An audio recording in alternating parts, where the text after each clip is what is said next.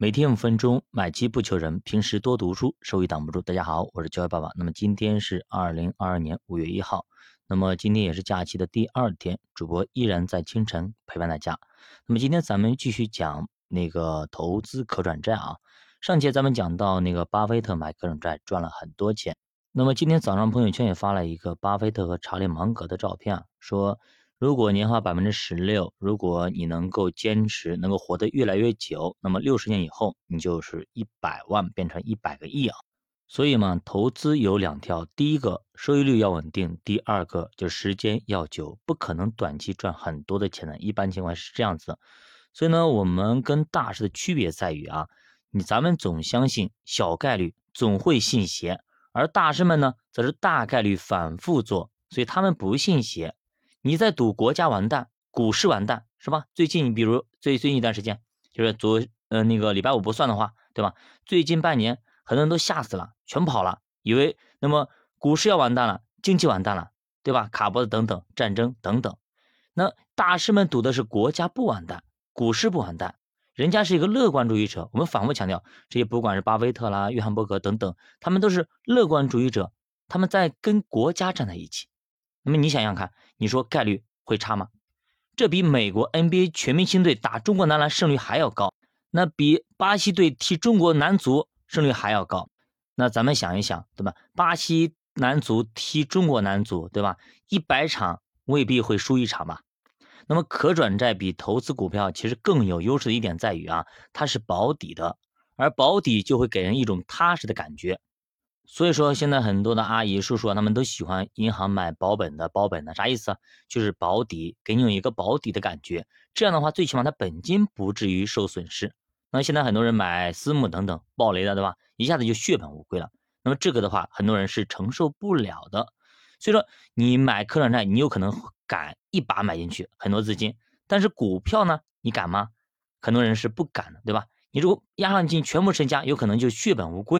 所以说，主播建议很多的我们一样的啊，初学的投资者朋友们，小白投资者朋友们，咱们刚开始的时候要小资金慢慢进，分批建仓。比如定投指数基金，我也不建议大家是把大批的资金短期内放进去，最好给大家规划一个两到三年的时间。因为定投最起码一般是三年起，但现在很多人三年等不了，一般呢两年，对吧？至少要两年以上，所以你的资金要分开，平均给分配开。比如说两年，那就是二十四个月，你把它放进去。那按周的话，你就平均分一下就可以了，就这样一个情况。所以千万不要就把资金大笔的放进去。那么如果你投的是可转债呢，那这个时候呢，我们的就是危险性会小很多。那这个时候呢，我们如果选择一个比较合适的位置，大批量资金进去，反而呢是可以的，反正也不会赔钱。那当然你可以做的更激进一点，这样的话你的复利往往会更好。但是我建议我们咱们这边的投资者，如果你以前没有碰过可转债基金啊，那么我建议大家还是慢慢的布局，去了解它的个性。如果你去碰这些股市上的可转债，就是单只转债，那么我建议大家还是小心为妙。我建议还是从基金开始做熟了，再去做可转债会更好。比如说我们定投啊，其实呢投资呢可以定到年化百分之十五左右止盈，但是考虑到你还有资金没有投进去，所以总的资金回报那其实呢可能还没有百分之十这样子差不多啊。而可转债就没有这个问题，你可以始终保持比较重的仓。那作者也举例了他一些朋友买进去啊。对吧？十万进去，千万出来的也很多。但是我建议啊，那这些大家听听就好了，因为毕竟说实话，咱们都是新手。那么新手的话，你就不要抱太高的期望，做个年化百分之十五都差不多了啊。我个人建议是这样子，所以说你先赚到钱，再去赚大钱，不要上来就好高骛远。那不然的话，这样的话很容易步子迈太大，扯到蛋了。就那句话这样说的。所以说，千万不要急功近利啊，慢慢来，慢慢来。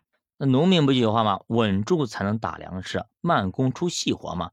只要我们耐心的去做，终将有一天我们会获得我们应得的那个回报。